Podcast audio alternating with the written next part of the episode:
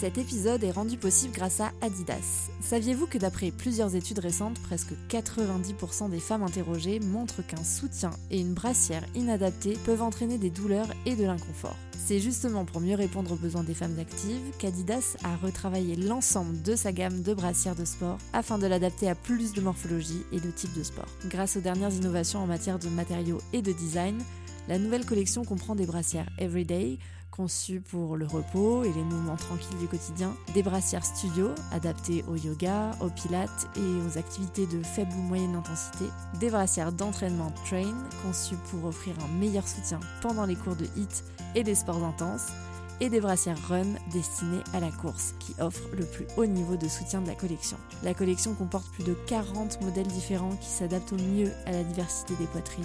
Alors merci à Adidas d'être un soutien dans la vie et la pratique sportive des femmes, et bonne écoute. Bonjour à tous, bienvenue dans ce nouvel épisode de notre podcast. Salut, ça va? Je suis très bien accompagnée aujourd'hui, comme toujours. Mathilde est à mes côtés. Toujours là, je dis toujours là. Aujourd'hui, on a la chance de recevoir euh, Chloé à notre micro. Bienvenue, merci beaucoup. Bah, merci à toutes les deux pour l'invitation. Bah écoute, c'est un plaisir, ça faisait un moment qu'on en discutait toutes les deux et voilà, on a trouvé le moyen de se rencontrer donc euh, autour d'un très bel épisode où on va parler de beaucoup de choses, de, de valeurs, de bien-être, de sport. Et justement, est-ce que tu peux te, te, présenter? Parce que nous on te connaît, mais pour les personnes qui euh, voilà, ne te connaissent pas et qui nous écoutent aujourd'hui, euh, nous raconter un petit peu qui tu es, d'où tu viens. Alors je m'appelle Chloé, j'ai 26 ans, je suis créatrice de contenu sur les réseaux sociaux et la particularité, on va dire, de faire du contenu euh, plutôt engagé. J'essaie de véhiculer surtout des bonnes vibes, des valeurs qui, me, sont, qui me tiennent à cœur, euh, notamment autour euh, de l'acceptation de soi. J'essaye surtout de décomplexer les personnes qui me suivent à travers mes photos, mes vidéos naturelles. Ouais, je pense que tu as très bien résumé. Tu es, quelqu'un de très engagé et euh, c'est ce qu'on aime aussi euh, dans ce podcast, pouvoir euh, avoir des profils voilà, qui interpellent, qui changent et qui soulèvent bah, de, de, de, vrais messages. sur les réseaux sociaux, justement, bah, tu parles énormément de, de body positive, d'acceptation de, de, soi. Comment est-ce que toi tu définis ce terme, tu vois, justement, ce mouvement, entre guillemets, body positive? Je sais que c'est un mouvement euh, dont on parle de plus en plus, que moi personnellement j'ai découvert il y a quelques années euh, sur les réseaux sociaux et qui m'a fait énormément de bien. C'est un peu difficile, euh, je trouve, d'en donner une définition parfaite, mais en tout cas pour moi, c'est un mouvement qui va vraiment aider les personnes à s'accepter, à se décomplexer et qui va mettre la lumière un petit peu sur la diversité des corps. C'est vrai que dans les médias traditionnels, on avait tendance un petit peu à voir qu'un type de corps, de morphologie, et je trouve que grâce au mouvement body positive, on a un petit peu donné de la lumière bah, à toutes les autres personnes euh, qui ne correspondraient pas forcément euh, aux standards de beauté euh, qu'on retrouve notamment dans le mannequinat. Personnellement, je trouve que c'est un mouvement qui est génial parce que moi, il m'a permis en tout cas de m'émanciper un petit peu et de me déconstruire par rapport à tout ce qu'on m'avait appris depuis que je suis jeune. Je me sentais jamais assez belle, jamais assez mince et c'est vrai que grâce au body positive, bah, j'ai appris à relativiser et, et à souffler un peu. Ouais, tu t'es construit un, environnement sur, euh, sur les réseaux sociaux qui était euh, safe pour toi, entre guillemets. Est-ce que ça a été important, le, choix des personnes que tu allais suivre? On en parle parfois euh, sur le podcast, mm. mais c'est vrai que l'environnement digital, entre guillemets, et, suivre des personnes qui nous font du bien et, comme tu dis, qui, voilà, qui nous permettent de, bah, de, de, de, se décomplexer et surtout de, sortir un petit peu de ce qu'on croit être le seul modèle de, beauté, bah, ça peut nous aider justement dans ce cheminement vers bah, une acceptation. Est-ce que toi, ça a été ton cas? Tout à fait. Pour moi, ça a été une révélation. Euh, il y a quelques années, euh, je suivais sur les réseaux sociaux euh, des personnes qui avaient tendance à me frustrer. en fait, je voyais des, par exemple des filles où je me disais mais j'aimerais trop ressembler à elle, mais elle est trop belle, mais moi quand je me regarde dans la glace, ça va pas du tout. Euh, je, n'arriverai jamais à atteindre, euh, par exemple, son niveau. Même que ce soit, euh, tu vois, je suivais beaucoup de fit girls et bah moi, je, malgré tout le sport que je faisais, tous les régimes que je faisais, j'arrivais jamais à avoir leur corps et c'était un sentiment de frustration énorme. Et du coup, il y a quelques années, il y a deux trois ans, je dirais, j'ai commencé un petit peu à explorer Instagram et essayer de trouver des personnes qui me ressemblent davantage afin de m'identifier. C'est tout ce que j'ai trouvé et ça m'a permis euh, bah, de me sentir mieux dans mon corps, mieux dans ma tête surtout. Ouais, c'est hyper important. Mais toi, tu avais quel vécu vis-à-vis de ton corps? Comment est-ce que cette relation-là, même avant que tu sois sur les réseaux sociaux, même dans l'enfance, dans l'adolescence, comment est-ce que bah, tu, tu nouais ce, ce lien? Est-ce que tu étais plutôt en guerre contre lui? Comment ça se passait? Bah, Alors déjà, j'ai grandi en étant très complexée par ma couleur de cheveux puisque je suis rousse. Donc ça a été un élément assez destructeur pendant l'enfance parce qu'on se moquait de moi. J'étais toujours pointée du doigt comme la rousse du collège parce que j'étais à chaque fois la seule dans ma classe. En fait, ma différence, je la vivais super mal. Et après, en grandissant, ça a plus été au niveau euh, de mon corps. Je me suis toujours trouvée euh, plus grosse que mes amis, avec quelques petits kilos en trop, comme on aimait bien me le rappeler. Et euh, j'ai aussi fait un petit peu de mannequinat euh, à l'âge de 16-17 ans. Et on pourrait croire que le mannequinat, euh, ça donne confiance en soi, puisque waouh, t'es sous les projecteurs, t'es devant l'objectif, et les personnes te choisissent pour ton physique. Mais finalement, moi, ça a été l'inverse. Parce qu'à chaque fois que j'allais dans mon agence, on me disait, t'as un super beau visage, mais par contre, ton corps va peut-être falloir faire des efforts là. tu fais un 38 et nos clients, ils attendent autre chose de toi. Et au final, ça n'a fait que renforcer mes complexes. Donc, je cherchais tout le temps à perdre du poids. J'étais à la quête des derniers régimes qui allaient me permettre de décrocher des nouveaux contrats pour des marques. Et c'était un processus sans fin. Et je pense que j'ai réussi à en sortir euh, plutôt vers l'âge de 22 ans, je dirais. Encore plus euh, au premier confinement où là j'ai complètement lâché prise et ça a été euh, une période difficile, certes, mais pour moi ça a été un apaisement parce que je me suis retrouvée chez moi avec plus de temps pour moi et j'ai commencé à consommer pas mal de contenu, bah, justement des podcasts, à suivre des influenceuses body positives. Et c'est à partir de ce moment-là où je me suis complètement libérée et détachée de ça et je suis très contente d'être sortie de ce milieu-là au, mm. final aujourd'hui toxique même pour ta santé mentale en fait. Exactement. Au mm. niveau euh, mental, on, s'imagine pas. C'est surtout ce qui est incroyable, c'est que je regarde des photos de moi jeune, c'est-à-dire euh, même à l'âge de 14 ans, et je me souviens parfaitement de mon état d'esprit à cette époque-là. Je me considérais comme un surpoids. Et quand je regarde aujourd'hui les photos, je me dis mais t'étais mince, mais mm. qu'est-ce qui te passait par la tête? J'ai découvert un terme il y a pas longtemps qui s'appelle, euh, vous me corrigerez peut-être la dysmorphophobie, c'est ça? Et je me suis dit peut-être que j'ai souffert de ça parce que moi ce que je voyais dans le miroir finalement c'était pas raccord avec ce que j'étais vraiment. Hmm. La dysmorphobie peut être un trouble à part entière et on peut aussi la retrouver dans, certains troubles du comportement alimentaire. Mais effectivement, c'est une altération euh, de la façon dont on se voit en fait. C'est-à-dire qu'on se voit différemment que l'image qu'on a réellement. On se voit souvent euh, plus gros et ça peut aussi toucher des, soit des parties euh, particulières du visage ou des parties particulières du corps. Euh, parce que c'est souvent comme ça hein, quand on se regarde et qu'on est très complexé on a tendance à se regarder dans le détail et à regarder avec euh, insistance des parties du corps. Alors qu'en fait dans la vraie vie les gens se regardent dans leur ensemble. On regarderait jamais quelqu'un comme ça dans le détail vraiment, euh, mais c'est vraiment la façon dont on a l'habitude de se voir et c'est un des comportements qui va aussi pouvoir renforcer la, la dysmorphophobie notamment euh, parmi d'autres, hein, mais en tout cas. Euh, hmm. c'est difficile, c'est vrai que je, je, vois tout à fait ce sentiment. J'avais fait d'ailleurs une vidéo que j'avais appelée J'ai toujours été grosse. Et en fait, c'était justement exactement ce dont tu parles, de dire je me suis toujours sentie plus grosse que, plus grande que, plus formée entre guillemets que, euh, parce que euh, ben, mentalement c'était la vision de ce que j'avais de moi. Et en fait, quand je regarde les photos, je me dis, mais en fait, non, j'étais une, gamine euh, et j'étais ce qu'on peut considérer comme mince.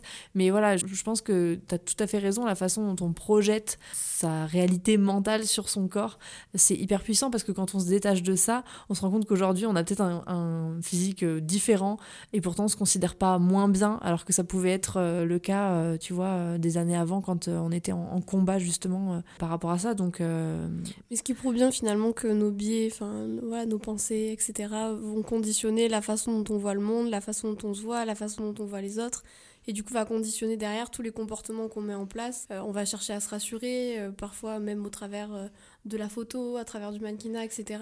Alors que parfois c'est aussi des environnements qui vont nous faire croire que notre valeur, elle est attribuée à notre corps et à notre physique, alors que ben, pas du tout. Euh, la valeur, elle réside mhm. pas là-dedans. Bon, enfin, bon, on l'a déjà dit dans d'autres épisodes, mais... Euh, ouais, non, mais complètement.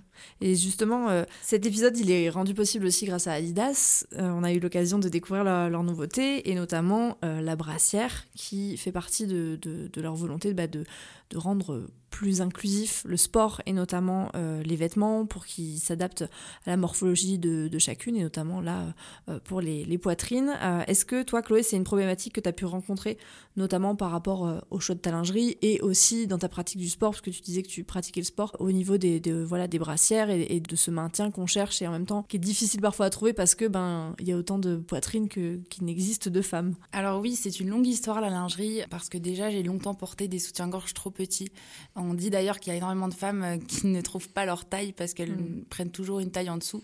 Et j'ai souvent euh, souffert de, ce, de ces fameux soutiens-gorge ou de ces fameuses brassières qui te serrent trop, tu sais, t'as juste hâte, c'est de rentrer chez toi Ouais. pour te mettre en pyjama et l'enlever. Bah, j'ai souvent euh, eu ce sentiment-là, en tout cas avec les vêtements que je portais. Et aujourd'hui, je trouve ça hyper important justement d'avoir des marques qui proposent des choses beaucoup plus inclusives.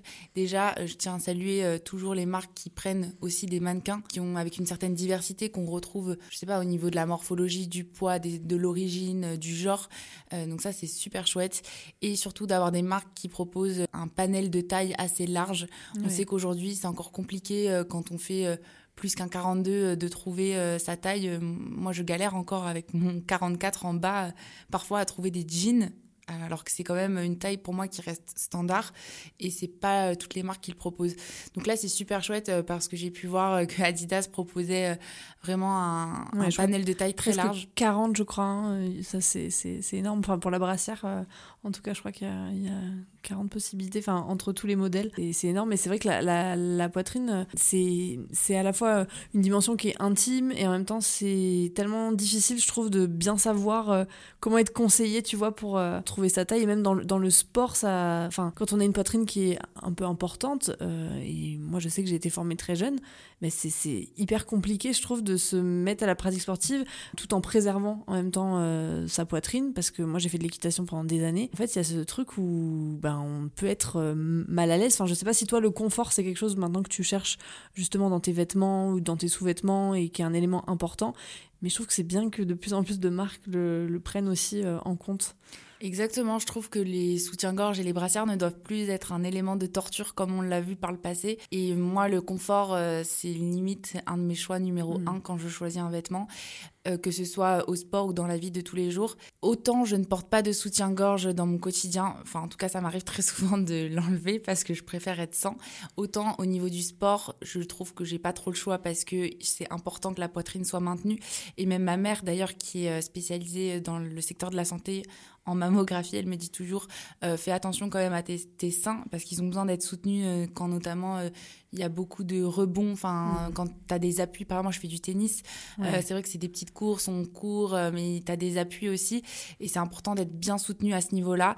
Et donc forcément quand moi je vais choisir une brassière, je vais choisir une brassière qui est à la fois confortable, qui va pas me laisser de marque, qui va pas me serrer et à la fois qui va me soutenir euh, bah, pendant tout l'effort physique. Ouais. Je trouve que proposer ce genre de lingerie, euh, ça va avec le changement qu'on voit s'opérer en fait ces derniers temps. C'est-à-dire qu'avant on était plus sur l'apparence de ce Mm. qu'on allait porter, comme on était plus sur l'apparence, euh, voilà, de façon générale. Alors que là, on va être plus sur euh, de l'inclusivité et du confort, et, et c'est ce qui est, ce qui Ouais. est bien comme changement, je trouve. Mais on prend en compte en fait, et je pense que ce que je trouve intéressant, c'est que oui, comme tu dis, on, on s'adresse euh, enfin à toutes les poitrines. C'est la possibilité aussi de dire le sport n'est pas réservé seulement à un seul type de corps. Et c'est ce qui a souvent, je trouve, été montré euh, aussi euh, pendant des années, euh, ce, ce- ce- côté-là où en fait euh, c'était pas forcément euh, accessible. Et tu le disais très bien tout à l'heure, euh, voilà, moi j'avais beau faire du sport et du sport, je, je ressemblais pas au fit girl. Et je trouve que c'est tellement important de dire que on peut faire du sport pour d'autres raisons que vouloir euh, ressembler à un corps. Et je suis sûre qu'aujourd'hui, bah, ton état d'esprit a complètement euh, évolué par rapport à ça. Et c'est possible de faire du sport parce que on aime ça, pour euh, le stress, pour gagner confiance en soi, pour se sentir puissante. Et, et tu vois, changer ce truc-là de dire, bah, justement, en fait, je fais du sport dans le but de ressembler à. C'est euh, tout à fait ça parce que moi, en tout cas, j'ai changé ma manière de voir les choses. Avant, je faisais du sport pour maigrir. Aujourd'hui, je fais du sport pour me sentir bien, pour m'amuser, euh, parce que je trouve ça fun. C'est un loisir. euh, c'est aussi une manière de se sociabiliser, de partager un moment avec d'autres personnes. Et c'est hyper important, je pense, aujourd'hui de le souligner. En tout cas, c'est une injonction qui existe encore aujourd'hui parce que tous les jours sur mes réseaux, je vais des commentaires qui me disent mais t'es qu'une feignasse, euh, t'es qu'une flemmarde, pourquoi euh, en gros tu te montres comme ça, t'as qu'à faire du sport. Et ça, je l'ai, je vous promets, euh, 50 fois par jour, alors que bah, je réponds mais je suis sportive en fait, je fais du tennis Mm. deux à trois fois par semaine, parfois en compétition, etc. Et c'est pas pour ça que je suis mince. En fait, le sport c'est pas que pour avoir une certaine silhouette, c'est aussi bah une passion tout simplement. Donc euh, je trouve ça euh, chouette aussi que maintenant euh, on rende le sport accessible à tout le monde et que tout le monde puisse s'identifier aussi euh, bah, à travers les marques, à travers les vêtements qui sont reliés. Justement, tu as l'air euh, sensible quand même euh, à la mode et au fait euh, de, de partager, tu vois, tes looks et justement de te sentir bien à travers les vêtements, même si tu ne fais pas une taille qui est dit mince par les standards de la beauté. Et tout à l'heure, tu parlais des pantalons à 44 et on fait la même taille de pantalon et je rejoins tout à fait. Hein. Moi, je fais 1m76, alors en plus, tu as la taille en hauteur et la taille en largeur et c'est parfois très compliqué. Mais du coup, comment est-ce que toi, tu arrives à te sentir bien? Est-ce qu'il y a des vêtements en particulier dans lesquels tu te sens bien? Comment est-ce que maintenant tu appréhendes euh, la mode qui, j'imagine, autrefois a pu être peut-être euh, source de complexe? Alors, euh, c'est vrai que j'ai réussi à complètement me détacher de ce que, par exemple, aujourd'hui, je porte, on me voit pas, mais j'ai les bras découverts. Et moi, très longtemps, il était hors de question de montrer mes bras parce que je les trouvais trop ronds. Et du coup, je me fixais énormément de règles dans la mode.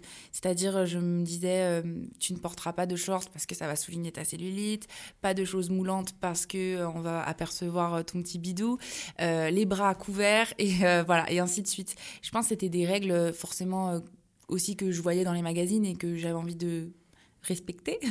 Et aujourd'hui, euh, j'ai vraiment décidé de penser à d'abord ce qui, moi, me plaît, ce qui, moi, me fait kiffer, et euh, prendre des vêtements euh, dans lesquels je me sens bien, tout simplement, peu importe ce que les gens en disent. Hmm.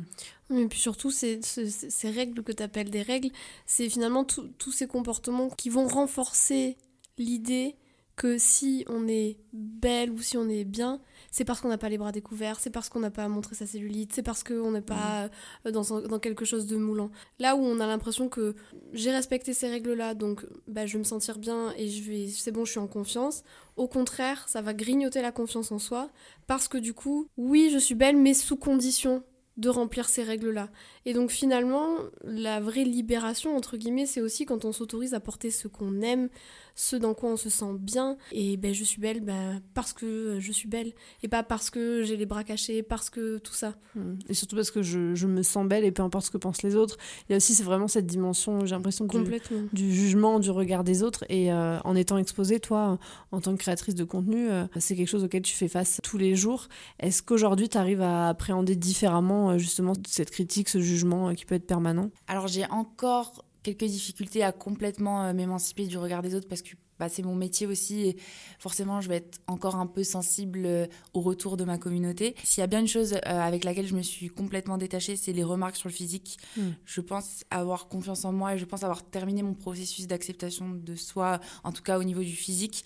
Donc ça, ça ne m'atteint plus. par contre, c'est vrai que parfois je vais relire les critiques un peu qui vont toucher vraiment à mon travail, tu vois. Hmm. Quand on va me dire, ah, euh, cette vidéo, elle a été mal tournée ou des choses comme ça, là, je vais y être sensible parce que je me dis, mais j'ai passé tellement de temps. Donc, c'est pas non plus euh, si simple que ça de complètement se dire, bon, bah, moi, je m'en moque de ce que les autres pensent. Parce que forcément, euh, de par notre métier, je pense qu'on est aussi dans l'échange, dans le partage. Donc, forcément, on écoute aussi ce que les autres ont à dire. Mais en tout cas, j'ai décidé cette année que j'allais essayer de me faire accompagner psychologiquement parce que je ressens parfois une trop grosse pression. Hmm. en fait, j'ai remarqué que cette pression-là, elle est plus importante quand déjà dans ma vie, je me sens pas forcément euh, au top. C'est-à-dire quand tu as un peu une baisse de morale parce que tu as des problèmes familiaux, tu as des problèmes de santé, tu vas être plus sensible finalement au retour négatif aux haters. Alors que si euh, c'est une période où je pète la forme, tout va bien dans ma vie, j'ai plein de projets, je suis au top, bon, les remarques vont me passer au-dessus. Parfois, le cerveau, euh, voilà, ça dépend euh, le mood aussi mm. dans lequel on est. Là, c'était le cas la semaine dernière, j'étais très stressée dans ma vie, j'avais beaucoup d'anxiété, ça m'était jamais arrivé d'en avoir autant. Un jour, j'ai ouvert mon compte Insta, je trier un petit peu les messages. Et là, j'ai vu des messages hyper négatifs, hyper méchants. Et je me suis mise à pleurer. Je me suis dit, mais qu'est-ce qui m'arrive Alors que d'habitude, mm. bah, je passe au-dessus. C'était tout simplement parce que j'étais déjà dans une période qui n'était pas au top. Mais on est plus sensible, enfin, euh, c'est notre humeur conditionne la façon dont on, c'est ce que je disais déjà tout à l'heure, hein, mais dont on voit le monde, dont on se perçoit soi, etc. Et puis euh, pour peu que ce soit une période de plus grande fragilité, bah forcément je suis plus sensible, je suis plus fatiguée, je suis plus irritable, je suis plus stressée, etc. Mm. Et en fait, euh, bah, c'est des cercles vicieux. Hein. Plus je suis stressée, plus je suis sensible, plus je suis fatiguée, plus je suis stressée, plus je suis sensible. Enfin, ça paraît normal. En et c'est complètement normal, alors qu'à l'inverse, effectivement, si euh, il fait super beau, super chouette, je kiffe ma vie en ce moment, bon bah, fous ta critique en fait. Euh, ça me passe plus au-dessus et c'est complètement normal. Nos humeurs conditionne la façon dont on voit le monde. Et puis on peut pas être tout le temps euh, au top.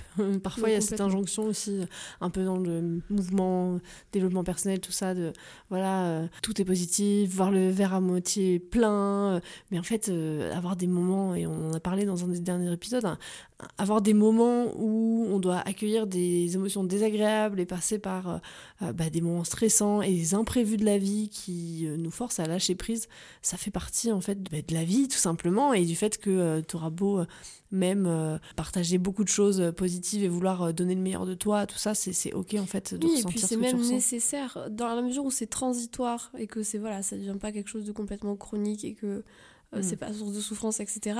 Ces périodes-là, elles nous permettent de nous réadapter, de réinventer quelque chose d'autre et de créer autre chose derrière, en fait. C'est des périodes de transition, c'est des périodes de changement et elles sont absolument nécessaires, tout comme en fait, on le dit souvent, mais il n'y a pas d'émotion agréable sans émotion désagréable. Les deux sont essentiels et l'une ne va pas sans l'autre. Et donc, mm-hmm. forcément, la vie fait que, et l'humeur humaine fait que, euh, il y a des moments de bien, il y a des moments de moins bien, il y a des moments de ni bien ni moins bien. et c'est ok de tiède. Ça fait partie, ouais, c'est vrai. Mais justement, toi, qu'est-ce que tu as mis en place euh, dans, dans, ta vie, tu vois, pour, euh, pour cette confiance en toi dont tu parles au niveau, en tout cas, euh, physique? Quels ont été les outils qui t'ont aidé ou peut-être les inspirations qui t'ont permis d'en arriver là où tu es aujourd'hui? Alors, on en parlait tout à l'heure, déjà, le fait de trier ses abonnements et de faire de ses réseaux sociaux une safe place. Pour moi, c'est hyper important parce qu'aujourd'hui, on consomme énormément les réseaux sociaux. Enfin, je sais que même avant d'être influenceuse, j'y allais au moins une heure par jour. Donc euh, déjà, il y a ça. M'entourer de personnes bienveillantes, c'est toujours quelque chose que je conseille aux gens. Euh, trier dans votre entourage si vous avez des personnes... Euh, ouais, toujours. Vous avez des personnes qui vous rabaissent, qui sont toxiques pour vous, essayez de vous en éloigner au maximum. Après, je dirais aussi, j'écoute beaucoup de podcasts sur le développement personnel. Moi, ça me permet d'élargir mes pistes de réflexion. Après, je dirais prendre des moments off, des moments pause où je vais pouvoir aller faire une balade, je sais pas, euh, aller dans la nature, euh, partir en week-end, à la campagne, voilà, ça dépend euh, du mood.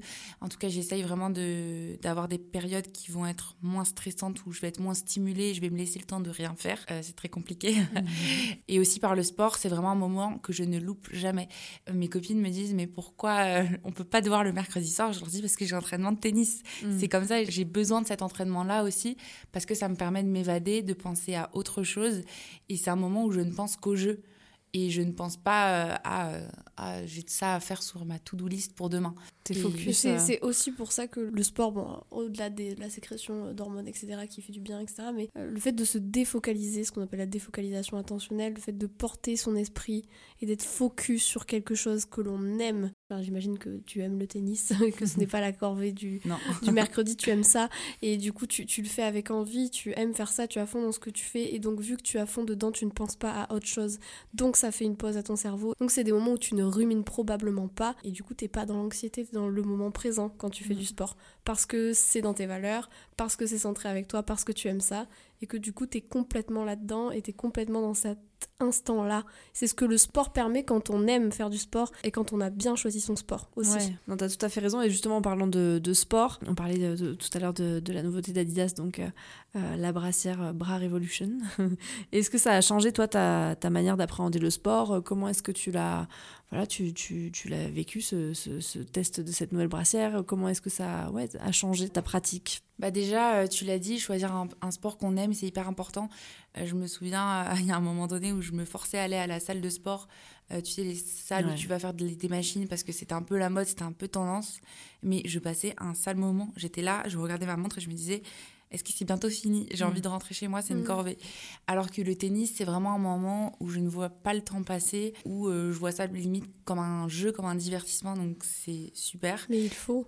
Mm. il faut. Mais comme, euh, ça. si toutes les activités de la vie pouvaient être un jeu et un divertissement, ouais, ce serait, un peu la clé du bonheur quand même passer un bon moment et en plus se sentir bien dans ses vêtements, ça me paraît essentiel. Et du coup, j'ai pu tester euh, la brassière pendant mes entraînements. Et c'est vrai que je trouve qu'elle a un maintien super. Limite, j'ai oublié que je portais une brassière. Euh, juste, je pensais à, mon jeu, alors que parfois, je vais avoir euh, des brassières qui vont me serrer, qui, mmh. je vais pas être très bien dedans et je vais aussi avoir hâte de prendre ma douche. Alors que là, euh, vraiment, non, j'étais super bien à l'aise à l'intérieur et je sentais qu'elle me maintenait vraiment. Ouais. C'est ouais, c'est vraiment important parce que quand on a des morphologies comme, comme la nôtre, tu vois, on a besoin d'un soutien d'un matin. je trouve que être soutenu sans être compressé, c'est rare. Je sais pas si toi, tu as, eu cette impression parfois de, tu vois, d'être ouais, de, pas, de pas pouvoir respirer. Ouais, ouais c'est ça. Et pourtant, on sait que c'est important quand tu fais du sport quand même de bien respirer. Justement, tu partages euh, beaucoup de, de, positifs sur les réseaux, tu parles de, voilà, de, plein de belles choses. Comment est-ce que toi, tu gères, on va dire personnellement, bah, les moments euh, de, moins bien? Est-ce que tu as euh, des, petits outils qui t'aident? Ou voilà, tu disais que tu avais eu beaucoup d'anxiété dernièrement. Qu'est-ce qui te permet dans ces moments-là de sortir un petit peu la tête de l'eau? Bah, Quand je passe par un moment difficile, déjà, j'essaye d'accepter mes émotions parce que j'ai toujours été cette personne, tu sais, qui se dit ah non, mais je, je, suis l'incarnation de la positivité. Même à chaque fois que les gens ils me voient dans la vraie vie, ils me disent, mais non, mais toi, t'es quelqu'un de positif. Mm. Et je suis en mode, bah oui, mais moi aussi, parfois, je vais pas très bien. Et en fait, je ne m'autorisais pas à vivre mes émotions.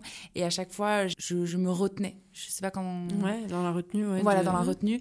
Et euh, je me disais, je peux pas être triste, je peux pas. Non. Et je m'interdisais ça. Et en final, tu sais, tu emmagasines t'accumules, mm. t'accumules, et puis un mm. jour tu exploses. Et c'était exactement ce qui se passait. Donc là, j'essaye de me dire, bon, bah, cette semaine-là, je suis stressée, je suis anxieuse, qu'est-ce que je peux faire? Bah, Je vais essayer euh, de, de, prendre du temps pour moi. J'aime bien appeler ma mère, classique, mais ma maman, elle me réconforte toujours. J'essaye de me changer les idées, euh, de relativiser aussi beaucoup, de me dire que aujourd'hui c'est difficile, mais que dans deux semaines ça ira mieux et que je serai fière de ce que mm. j'aurai accompli. Donc j'essaye d'être là pour moi. Ouais et du coup, tu exprimes tes émotions plus qu'avant. J'essaie d'exprimer plus mes émotions et euh, si j'ai envie aussi de partager avec mon entourage, hmm.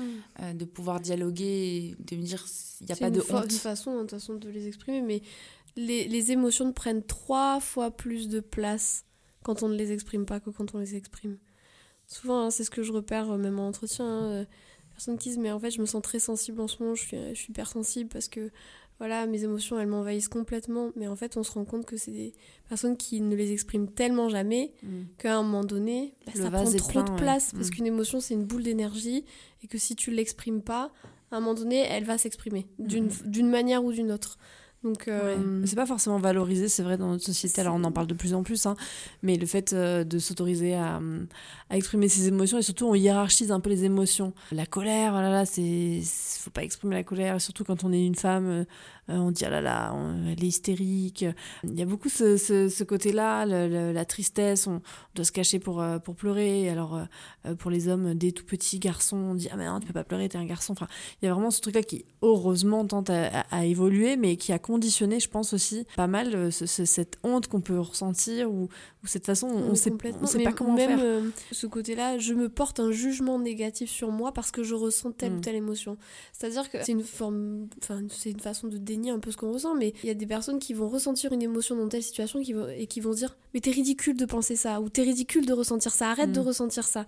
Alors qu'en fait, une émotion, euh, elle est. Elle est elle vient dire quelque chose de vous, pas forcément quelque chose de la réalité, on est bien d'accord, c'est pas parce que je me sens nulle que je suis nulle dans la réalité, je le dis souvent, euh, pourtant je me sens vraiment nulle, mais, euh, mais par contre elle vient dire quelque chose de soi, euh, et surtout une émotion, elle a un rôle, c'est qu'elle nous sert à nous adapter et à passer à l'action derrière. En fonction de l'émotion mm. que je ressens, j'ai un certain comportement derrière. Je pas le même mm. comportement quand je suis triste, quand je suis en colère, quand je suis joyeux, etc., etc. Et nos émotions, c'est des guides, et elles sont hyper utiles elles sont essentielles. Faire comme si on ne les ressentait pas, faire comme si on n'en avait pas ou, ne pas les exprimer, bah c'est leur donner finalement peu de place, mais elles vont en prendre trois fois plus que si on leur laisse la place. tu as dit une phrase euh, que je trouve euh, très bien tout à l'heure, tu disais ouais je, je, suis là pour moi. Et c'est vrai que souvent on est là pour beaucoup de monde autour de nous, mm. mais peu pour soi-même. Et je pense que c'est hyper important parce que ben, on est notre compagnon pour euh, la vie, hein, d'une certaine façon. Et justement, toi, quel conseil tu donnerais à quelqu'un, tu vois, qui, qui cherche à se découvrir, à être plus aligné avec soi, qui est en, en pleine recherche, ben voilà, de, soi-même, de ses valeurs, de, et puis même de, de, de confiance, d'acceptation. Euh, qu'est-ce que tu leur dirais? Alors je dirais à ces personnes euh, déjà d'apprendre à se connaître. Je pense que c'est important de réfléchir à ce qu'on aime, euh, ce qu'on est, euh, quelles sont nos valeurs, celles qu'on n'a pas envie de déroger. souvent, il y a encore pas très longtemps, je rencontrais quelqu'un et je me rendais compte qu'on n'avait pas forcément la même vision de la vie. Et je me disais, bah, on n'a pas les mêmes principes. Pourquoi finalement je bafouerais mes principes pour hmm. plaire à cette personne? Je me disais, bah non je vais pas changer pour elle en fait. Donc, et ça, ça a été vraiment un élément aussi déclencheur où je me suis dit, bah non, j'ai plus envie de correspondre à ce que les autres attendent de moi. J'ai vraiment envie d'être moi-même. Donc, marre même de faire, euh, je parle pour des trucs même futiles, marre de faire genre, euh, j'aime bien cette musique euh, pour lui plaire, par exemple, alors que non, c'est pas du tout mes goûts musicaux, mm. et, et, ou pareil pour un sport, tu vois, marre de faire genre, j'adore le foot pour lui plaire, alors que non, j'aime pas ça. Donc, j'essaye vraiment aujourd'hui d'être toujours alignée avec moi-même, que ce soit pour des choses plus futiles ou pour des valeurs profondes, et je trouve que c'est hyper important bah, savoir dire non aussi. Voilà, et de prendre du temps pour soi et pour faire le point sur ce qu'on a vraiment envie. Je sais qu'il y a aussi beaucoup de personnes qui hésitent, euh, tu vois, à changer de voie dans la, dans la vie comme métier parce qu'ils ont justement cette peur de déroger à la règle de mm. il me faut une certaine stabilité. Bah non, si tu as vraiment envie de te lancer, de lancer ton, ton entreprise ou de te lancer un projet, bah vas-y, fonce.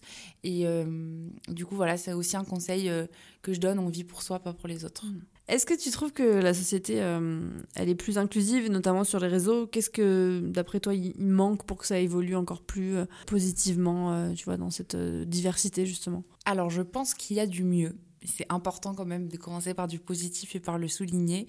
Je trouve que ne serait-ce que dans la publicité, on a des mannequins qui sont de plus en plus, qui ont des profils en tout cas de plus en plus variés. Après, je trouve qu'on a, on part de tellement loin mmh. finalement qu'il y a encore beaucoup de lacunes. Je me souviens, euh, par exemple à la Fashion Week, on va dire waouh, il y avait une mannequin euh, mmh. grande taille, c'est formidable, c'est incroyable. Ouais, mmh. une sur 150. Euh, mais bon, on va quand même se réjouir des petites victoires, donc c'est important. Mais je trouve qu'on est encore loin d'avoir atteint une diversité où tout le monde peut se sentir représenté que ce soit au niveau du poids, mais comme je le disais, hein, ça peut être aussi au niveau euh, de, des origines, euh, même au niveau de l'handicap, tu vois, c'est quelque chose qui est encore très tabou dans notre société. Je trouve qu'on aura réussi à vraiment dépasser ça quand ce sera normal, mmh. finalement, d'avoir de la diversité dans la publicité, par exemple, et plus comme un succès. Quand on félicitera plus les marques de l'avoir fait, mais que ce sera devenu quelque chose de, de basique sur lequel personne ne se retournerait ou, mm. ou noterait, tu vois, l'effort qui a été fait. Ouais, complètement. Que ce soit plus remarquable. Mm. Parce que ce sera devenu la norme. Ouais. Mm. Exactement. Même aujourd'hui, on me dit. Euh, Waouh, tu es courageuse de t'afficher comme tu le fais sur les réseaux. Je suis en non, je ne suis pas courageuse, je suis juste euh, moi-même et ça devrait plus être un acte de courage maintenant de montrer euh, des photos qui ne sont pas retouchées, de montrer ses vergetures, sa cellulite, ses plis, enfin, en fait, un corps de la vie de tous les jours. Je pense que ce serait finalement complètement accepté euh, dans la société le jour où on viendra plus me dire t'es courageuse de le faire. Merci beaucoup, Chloé, d'avoir partagé euh, ton parcours et euh, tes belles valeurs au micro de, de, notre podcast. Merci à vous de nous avoir écoutés et on vous dit à la semaine prochaine pour un nouvel épisode. À la semaine prochaine. Merci à tous d'avoir suivi cet épisode. Vous pouvez désormais découvrir la collection dans toutes les boutiques Adidas et en ligne sur adidas.fr.